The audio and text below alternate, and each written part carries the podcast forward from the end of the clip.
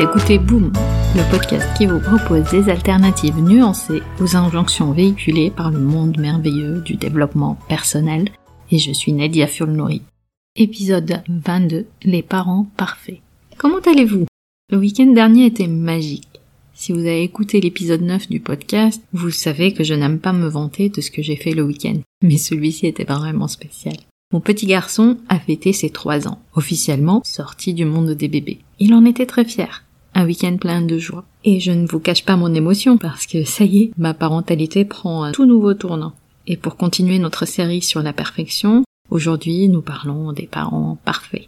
La parentalité. Vous passez un pont invisible, vous voilà bien arrivé dans la parentalité, sans, à vrai dire, beaucoup de préparation et avec beaucoup d'idéaux. Mais aussi tout le monde vous scrute, et c'est mieux que vous. On attend de vous d'être euh, dans la bienveillance, de connaître les besoins de votre enfant, d'être disponible et ne jamais vous mettre en colère. Si votre enfant pleure, c'est que vous n'avez pas fait comme il faut.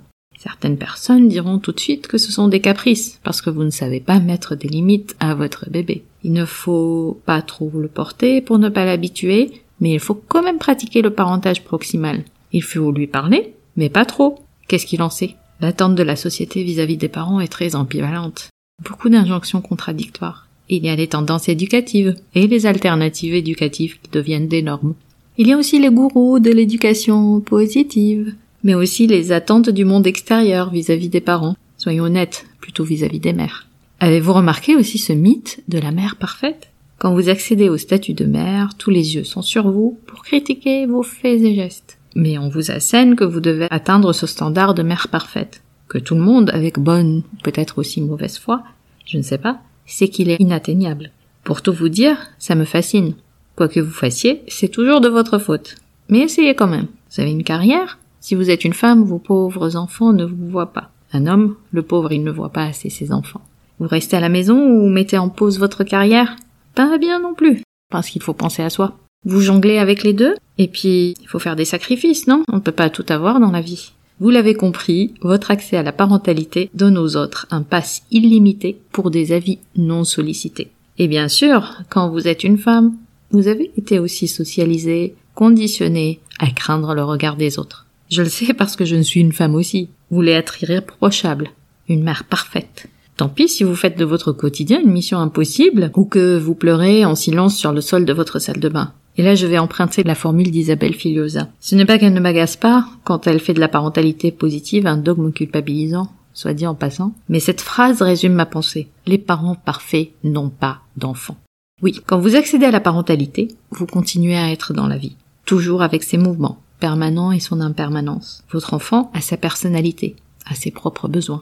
Mais vous avez aussi les vôtres. Cet accès à la parentalité peut être parfois déstabilisant, parfois semé de difficultés, parfois merveilleux et magique, parfois tout ça à la fois. C'est comme tout dans la vie. Notre mission en tant que parents est de vivre tout cela et d'accepter nos propres limites. Accepter parfois de se tromper et ajuster ensuite.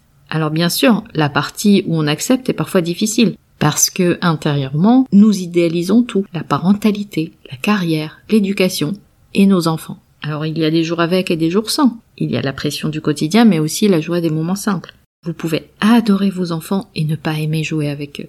Et vous êtes autorisé à ne pas aimer tous les jours votre rôle de parent, mais continuer à aimer sans condition vos enfants. Ce qui se passe aussi, c'est qu'on assène les mères d'injonctions. Tu dois arrêter de culpabiliser. Ma préférée, tu dois lâcher prise culpabiliser, lâcher prise, parfois aussi faire le deuil de la mère parfaite, des injonctions qui n'aident pas.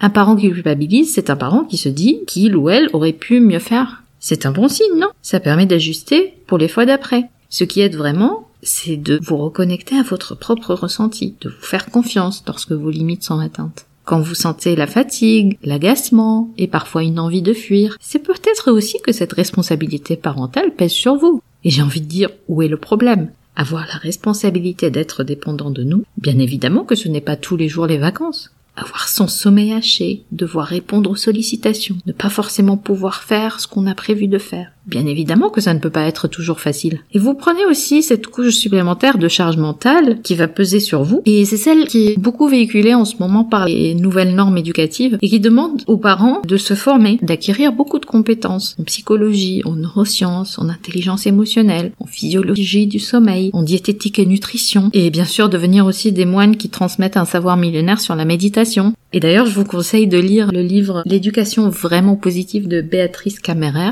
c'est un livre qui est déculpabilisant et qui justement va visiter tous ces aspects de la parentalité positive. Et laissez-moi vous dire, c'est difficile d'être tout cela à la fois en assurant votre rôle de parent, qui par définition est un rôle impliqué émotionnellement. Alors bien évidemment, quand on sait, on peut pas défaire ce savoir. Et plus on s'informe, plus il devient difficile de tout concilier. Avant de vous laisser, voici la piste de réflexion pour la semaine. Dans l'équation de la parentalité, il y a les parents d'un côté et les enfants de l'autre. C'est une équation équilibrée quand les deux composantes sont équilibrées. Vos enfants ont besoin de vos imperfections, elles les structurent et les rassurent de votre humanité. Et vous avez besoin de prendre soin de vous pour pouvoir assurer ce rôle. On ne peut pas se servir dans une carafe vide. Pour conclure, rappelez-vous que ce n'est pas parce que vous appliquez les bonnes méthodes que le bonheur vous est dû. Vous retrouverez les notes et les liens vers les références citées dans l'épisode sur boom.sofrelab.com. J'ai hâte de vous parler vendredi prochain sur votre application de podcast préférée. En attendant, nous pouvons continuer la discussion. Vous pouvez me retrouver sur mes réseaux sociaux via nedia.sofrelab.com. Ah, juste une dernière chose. Je compte publier des épisodes supplémentaires en bonus de façon moins régulière. Le meilleur moyen de vous assurer de ne rater aucun épisode est de vous abonner sur la plateforme de votre choix pour recevoir une notification à chaque fois que je mets en ligne un épisode. Et si ce podcast résonne en vous, vous avez plusieurs moyens de le soutenir, juste en en parlant autour de vous, en le partageant sur vos réseaux sociaux ou en mettant 5 étoiles sur Apple Podcast et un petit commentaire. Ça fait toujours plaisir. Un grand merci pour votre soutien et à très vite sur Boom.